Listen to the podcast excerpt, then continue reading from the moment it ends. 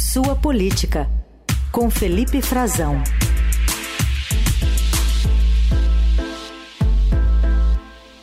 Oito e vinte temos presença ilustre no nosso estúdio hoje. Felipe Frazão. Já que Raíssen Abac não está aqui, ocupa inclusive o espaço dele. Tudo bem, Frazão? Bom dia. Bem-vindo. Tudo bem, Carol. Bom dia para você, bom dia para o Nelson, para o Moacir. Estou vendo a Laís Gotardo aqui no estúdio pela primeira vez. Um prazer Absurdo, né, conhecer isso? aqui o estúdio da sede da Eldorado. Amplo uma, estúdio. Uma pena que o Aysen não está aqui, né, para a gente conversar um pouco. Mas mando um abraço para ele, um excelente descanso nessas férias merecidas. Você está voltando descansado também? Estou voltando descansado, um pouquinho gripado. Não... Ah, to todos a... estamos. Trabalhador é assim, né, Carol? É. Aproveita as férias para pegar gripe. Exatamente. Fica doente nas férias para não ter problema, não faltar no trabalho. Exato, é, é assim que a gente faz. Brazão, vamos falar de um assunto é, peculiar é, que aparentemente tem voltado ao noticiário, que é a presença de joias. É, o Nelson Volteira já separou a representação sonora de uma onça de ouro, uma onça dourada, que aparentemente a visita de uma comitiva saudita ao Brasil é, acabou presenteando o ministro da Fazenda, Fernando Haddad. Ele recebeu esse presente do ministro de Investimentos do país. E o ministro do Desenvolvimento, vice também, Geraldo Alckmin, parece que ganhou um camelo com pedras preciosas. Eles gostam aparentemente de. Imagino que seja um camelo isso, né? Não tenho no meu histórico. Meu, meu histórico aqui de, de sons de animais. Enfim, mas no final das contas teve que devolver. Devolver o presente. Foi é, algo que aparentemente o governo petista aprendeu que deve se fazer a partir das experiências passadas, não? Agiu preventivamente, né, Carol? É. Não pode perder o discurso político, evidente nesse caso. O ministro fez o que devia, né? Claro que é evidente que não é, esse presente não é dele, né? Aliás, tem onça pintada na Arábia Saudita? Não, né? Não, né? Então que eu foi... saiba, é mais América do Sul, né? É, aqui a gente tem. Ainda tem, né? Então tem que tentar preservar um pouquinho mais. Ainda não acabamos com elas, né? Temos, aliás, várias iniciativas interessantes lá perto de Brasília. Hum na região do Cerrado de preservação também, no Pantanal. A gente conhece e viu nos últimos anos com a, aquele período de seca gravíssimo, né? Extremo no Pantanal. Sim, morreram várias, né? A gente viu é, as fotos. E o Estadão fez várias matérias interessantes naquele período. Mas não tem, e eles fizeram justamente para agradar o Brasil, né? Para agradar aliás, eh, enviados para um encontro que já estava anunciado, inclusive, pelo presidente Lula, lá na França, quando ele cancelou. Aquela reunião. Uma reunião, né? Um, um jantar, era um banquete que seria oferecido pelo príncipe herdeiro da Arábia Saudita, Mohammed bin Salman, ditador, acusado de mandar esquartejar um jornalista. Era uma agenda muito negativa, mas o Haddad estava incluído naquela agenda. E no dia seguinte, o Lula é, informou que o interesse tinha sido. A gente já sabia que era um pedido do príncipe herdeiro, mas que ele estava disposto a receber quem o príncipe enviasse ao Brasil e foi enviada agora uma comitiva com esse ministro de investimentos e dezenas, uma centena de empresários dispostos a destravar investimentos bilionários prometidos pela Arábia Saudita ao Brasil desde a gestão Bolsonaro que nunca havia saído do papel, né? Ficaram ali na no gogó do ex-ministro Paulo Guedes, entre outros, e do próprio presidente Bolsonaro a gente sabe que esses investimentos geralmente demoram mesmo, cara, a ser destravados. Eles é o mundo inteiro correndo atrás de dinheiro saudita, mas não de onça de ouro. Hum, nem de camelo. Nem de camelo. Então, o, o que o, o governo atual está fazendo é não perder o discurso, agir preventivamente, já registrar que aquilo foi entregue, que seria, evidente, um patrimônio da União, seria incorporado, mas eles decidiram devolver. Esses presentes vão continuar chegando seja da Arábia Saudita, de outros países, vão chegar para integrantes do governo, para ministros. Estou pegando aqui um levantamento é, é recente hum. é, obtido pela Lei de Acesso à Informação, publicado em junho aqui no Estadão também. O governo Lula, né, o presidente Lula, já recebeu 231 presentes, desde o começo deste atual mandato. E lembrando que isso tudo está acontecendo e o Haddad pode agiu preventivamente para não manchar a própria imagem, ele é visto como um sucessor do Lula, eventual no governo, então isso seria e será eventualmente explorado em futuras campanhas políticas, eleitorais, na disputa acirrada, porque é um caso marcante, revelado pelo Estadão, das joias recebidas e en, que entraram, ingressaram no Brasil clandestinamente no governo Bolsonaro. E o governo está agindo de uma forma a não se envolver, a não dar munição para a oposição e agindo corretamente, né?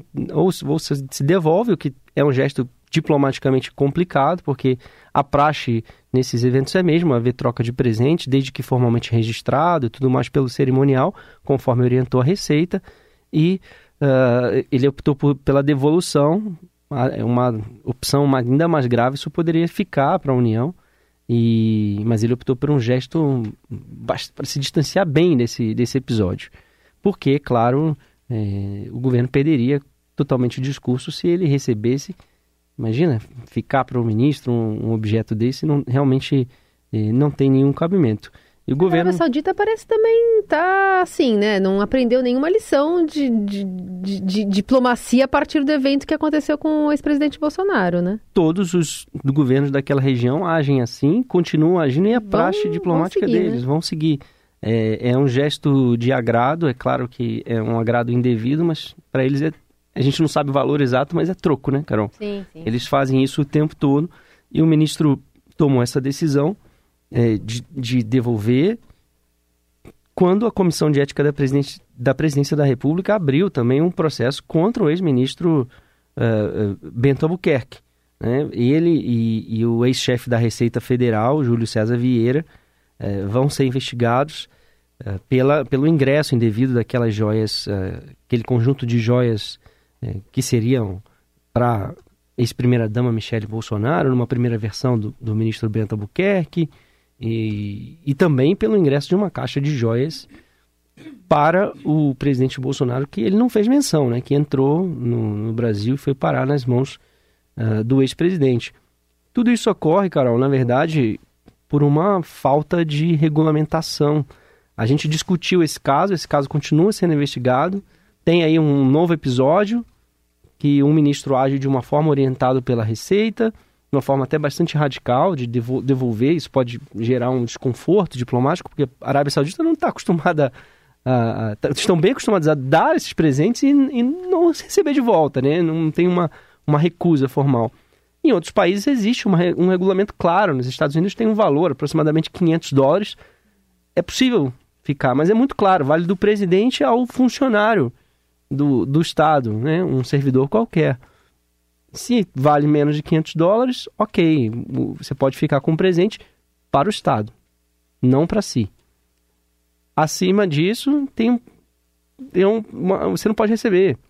Né? Então, falta no Brasil é justamente isso, a gente discutir, e aí caberia ao Congresso, discutir uma legislação clara sobre isso. Estabelecer um valor, ou estabelecer um, um método para sanar essas dúvidas, padronizar a conduta dos agentes públicos de uma vez por todas, porque a gente discutiu o caso e não muda a legislação, isso vai continuar acontecendo. A gente vai ter que continuar tomando conta desses 231 presentes que o Lula já recebeu, vai receber mais, porque viaja pelo mundo, recebe muitos chefes de Estado, missões de ministros, né, representantes de outros países, e isso é comum. E lembrar que a regulamentação que existe hoje é do Tribunal de Contas da União, uma decisão por causa do governo Lula, né? Investigação ali naquele momento, no âmbito de Lava Jato, quando se discutia uh, o destino de presente do governo Lula, que acabava naquele momento, do governo Lula, do governo Dilma Rousseff, dos governos anteriores, Michel Temer, em que não existia uma regulamentação, começou a existir no governo Fernando Henrique, cabia ali uma interpretação difusa, não se sabia bem, a autoridade que recebia o presente agia de uma forma, outras de outra. O governo Bolsonaro ignorou praticamente essa, essa regulamentação, a gente viu nesse caso, né? E que se determinou na época, em 2016, ali 2015, 2016, quando o TCU determinou que deveria se agir de uma determinada maneira específica, com os presentes sendo não sendo entendidos como presentes pessoais. E os ex-presidentes Lula e Dilma Rousseff foram chamados a devolver, inclusive, itens dos seus mandatos passados né, para serem incorporados ao patrimônio da União.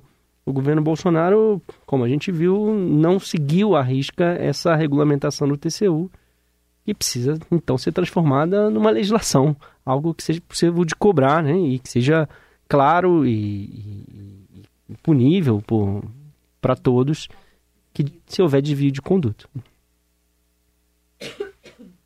A gente fala também sobre o presidente da Câmara, Arthur Lira, que está se recusando a assumir esse papel de protagonista em relação à reforma ministerial que está vindo aí.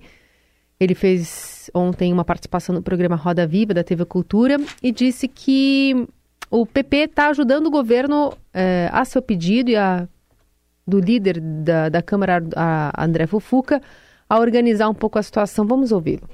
Se todo governo tivesse e ter o prazer de ter o Partido Progressista apoiando as suas matérias, o meu partido ele nunca foi volúvel. Quando ele é, é. Quando não é, não é. O meu partido está ajudando o governo a meu pedido e a pedido do líder Fufuca. O presidente Ciro nunca fez nenhum veto, nenhuma mobilização na bancada da Câmara para que não ajudasse nas matérias importantes para o país. Mas de quantos votos o PP vai entregar para o governo indicando. Sempre ministros? que o meu partido foi governo, ele entregou sempre mais votos do que os partidos de governo. Deputado. Mas o senhor sabe quantos o senhor. Eu estou dizendo que sempre entregou mais. Deputado. Quando eu era líder.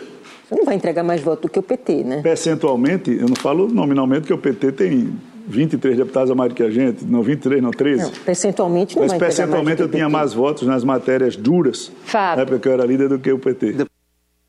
Difícil arrancar uma resposta do, do presidente da Câmara. Ontem ele tuitou de uma, uma forma um pouco mais clara, hoje, hoje não, né? Ontem, nessa manifestação no Roda Viva, ele resistiu a falar, defendeu de novo aquele partido presidencialismo de coalizão, né? O presidencialismo de coalizão enfim, de ele semipresidencialismo, aliás, falando. É, nessa manifestação lá e não querendo entregar muito jogo a partir de uma não reunião que ele teve com o presidente Lula essa semana. Essa entrevista, interessante entrevista do Arthur Lira, né, quando ele pôde falar da relação com o governo e tudo mais, aliás, bastante devidamente questionado também sobre as diversas investigações que, segundo ele, não tem nada a ver com ele, nenhuma, é. né? Ele não, não tem que responder sobre nada sobre seus assessores tudo mais. Mas cheia de recados, né, Carol? Quando ele, ele tem a vaidade de dizer que ele, como líder do Progressistas, do PP, entrega mais votos do que qualquer partido. Tá dando claro o recado, né? Evidente que sim. Dizendo que o Ciro Nogueira, o presidente do partido, ex-ministro da Casa Civil do Bolsonaro, não vetou nada, né? Não vetou ninguém.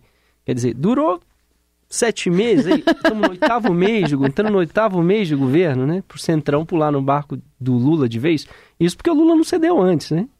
Porque se, se já tivesse cedido alguma coisa, algum ministério, o que eles queriam, né? Uma saúde, alguma coisa assim, bem poupuda, aí já teria resolvido antes o problema, a fatura, né? Sim. Mas ele tem agora uma fatura grande nesse segundo semestre, né?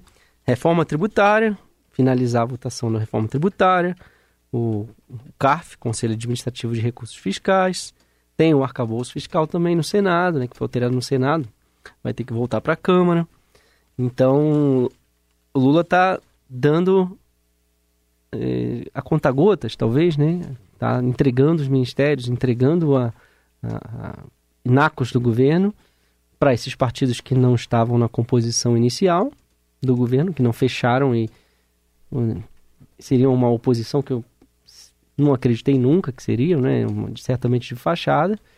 É, são um centrão clássico, centrão que deu uma sustentação e apoio ao Bolsonaro, à exceção do Valdemar Costa Neto, do PL, porque tem hoje uma bancada majoritariamente bolsonarista, mas tem os 20 que deram o, o voto na reforma tributária a favor do projeto que, claro, não é do governo Lula, mas é de interesse do governo e do país como um todo. Sim mas votaram contra a orientação do Bolsonaro, do ex-presidente Bolsonaro, que claramente tentou né, minar a votação da, e foi derrotado na reforma tributária. Então marcaram ali uma posição, uma dissidência que já existia. Né? Eram aqueles 20 os uh, do antigo PL do Valdemar Costa Neto, que foram governo em todos os governos, assim como o Progressistas, que, ao contrário do que diz o presidente da Câmara, Arthur Lira, é sim bastante volúvel, né? Uhum. É sim bastante volúvel.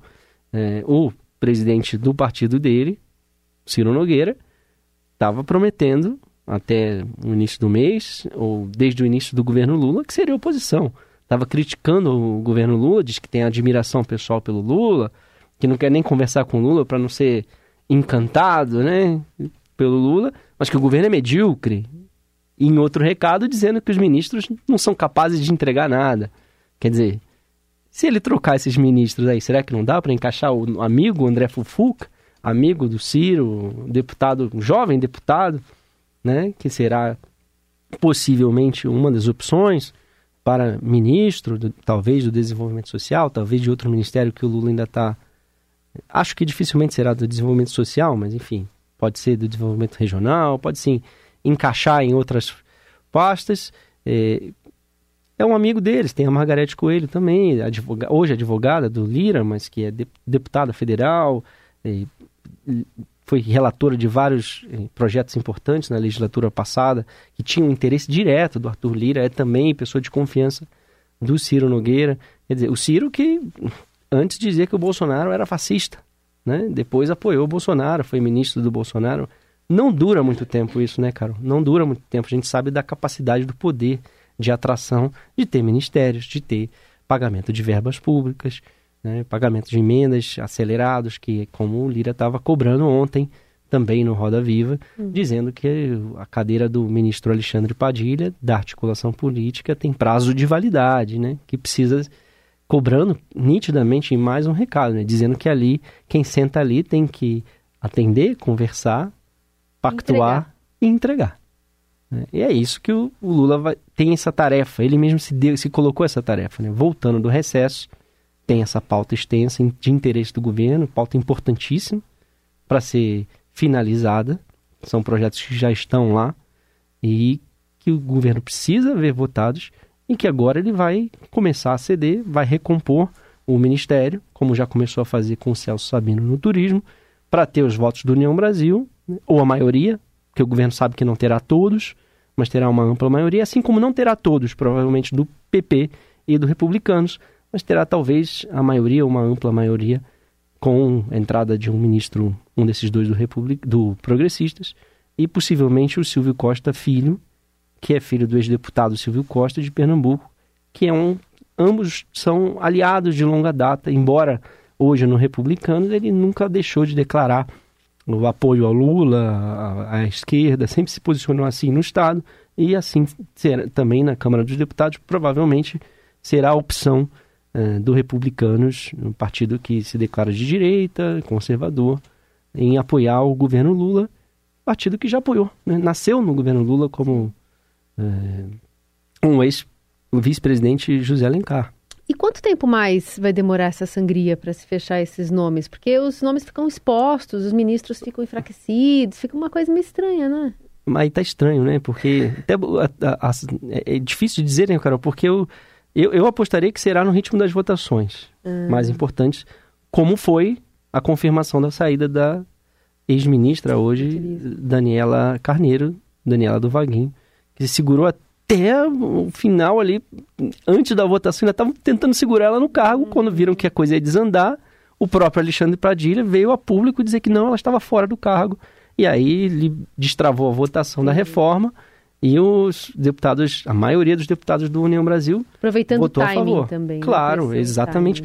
E são, olha, são, deixa eu reconfirmar aqui, Carol, mas são 49 deputados hoje liderados pelo liderados em tese, porque estão no blocão do Lira, né, do Centrão, mas claro que o líder formalmente é o André Fufuca uhum. na Câmara, deputado do Maranhão. E, e os republicanos que é um dos partidos que tem um crescimento mais constante nos últimos anos é, na política brasileira, é, liderados hoje pelo Hugo Mota, deputado da Paraíba, e que tem na Câmara o presidente do partido também, o Marcos Pereira, que ultimamente tem feito críticas abertas ao seu ex-apoiado Jair Bolsonaro. Sim. Muito bom! Tá aqui um panorama para a gente ficar observando desse jogo político aí nas pelo jeito nas próximas semanas, né? acompanhando a volta do Congresso e essas pautas importantes para o governo em Brasília. Hoje, com a participação em São Paulo do nosso Felipe Frazão, que está retornando de férias, com essa presença ilustre aqui no nosso, no nosso estúdio. Deixa uma foto sua aqui depois para publicar nas redes sociais, tá? Ah, agora sim, pô. Agora sim. Aqui, Hoje ó. em dia tem que ter, né? Aí, pronto. Depois eu vou publicar aqui para fazer fotos aqui para falar que é, é verdade. é tá verdade, tá não mesmo. é todo dia, né? Não é todo dia. Sempre bem-vindo, Frazão. Obrigada, viu? Muito obrigado. Adorei estar aqui com vocês. O som fica muito melhor, uma fica qualidade maravilhosa. Só eu que não tô tão bem assim de saúde, tô meio é, gripado. Somos dois, estamos aí. Falei, Júlio tá, é um, tá passando. No intervalo, todo mundo tossindo. Ainda bem que o ouvinte não precisa ouvir nada disso. Foca em agosto agora.